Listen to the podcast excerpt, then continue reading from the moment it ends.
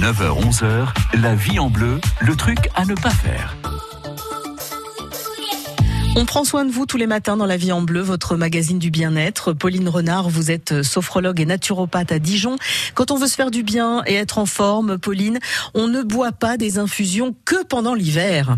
Oui, alors les infusions vont nous permettre euh, de nous hydrater en hiver comme en été.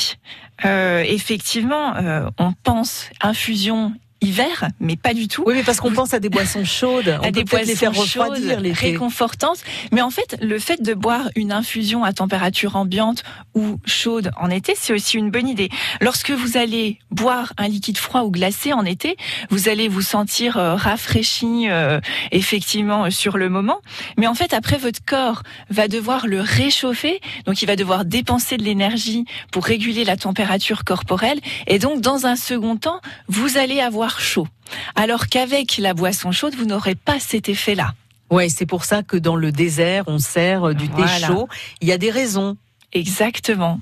Des raisons euh, de consommer effectivement des boissons chaudes en été ou en tout cas à température ambiante. Alors qu'est-ce qu'on va pouvoir boire euh, comme type d'infusion par exemple? Alors euh, là, au moment euh, du printemps, on va pouvoir euh, favoriser les infusions de romarin, par exemple. Le romarin qui va être riche en acide romarinique, qui protège le foie, qui va favoriser l'action de la bile, qui va favoriser la digestion ensuite. On peut aussi se faire des infusions d'ortie. Alors l'ortie est excellente sur différents plans. Elle est riche en silice, donc cette silice va aider à reminéraliser et va contribuer au confort articulaire, par exemple. Et c'est bon au goût alors on aime ou on n'aime pas. Je ne peux pas vous cacher que voilà certaines personnes n'aimeront pas, mais on peut y ajouter euh, d'autres choses. On peut y ajouter miel ou mélanger avec d'autres herbes? Mélanger avec d'autres herbes, par exemple avec du romarin justement ou un petit peu de curcuma pour euh, avoir un goût qui soit plus agréable en bouche. Et l'ortie va aussi favoriser l'élimination euh, et aussi limiter les allergies saisonnières. Elle limite l'inflammation qui est liée aux allergies de saison. On doit laisser infuser longtemps? Alors l'idéal, c'est de mettre les plantes séchées dans l'eau froide et de les porter à ébullition. Donc on, part à froid. On porte à ébullition pour euh, limiter, en fait, euh, pour ne pas fragiliser la plante. Et ensuite, on fait euh, bouillir. On coupe l'eau à 95 degrés juste avant que l'eau ne boue.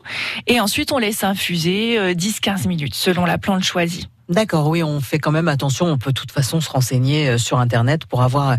Il y a sûrement quelqu'un qui a dû publier un petit tableau avec les temps d'infusion et tout ça. Voilà, et vous trouvez en général les indications euh, sur les sachets euh, de plantes. Et puis, on les choisit bio si possible. Parce que l'avantage de l'infusion, c'est qu'on va extraire au mieux les principes actifs de la plante. Mais du coup, on extrait aussi très bien les pesticides et les métaux lourds. Donc, on va les choisir de préférence biologique. Faites-vous plaisir avec des plantes fraîches si vous en avez l'occasion. Tiens, je pense à Eve par exemple, qui a un stand euh, sous les Halles de Dijon, juste sous la pendule, qui a des plantes fraîches qui sont euh, particulièrement exceptionnelles. La petite verveine citronnée, là, c'est juste euh, magique. En tout cas, les trucs à ne pas faire sont tous à retrouver sur francebleu.fr.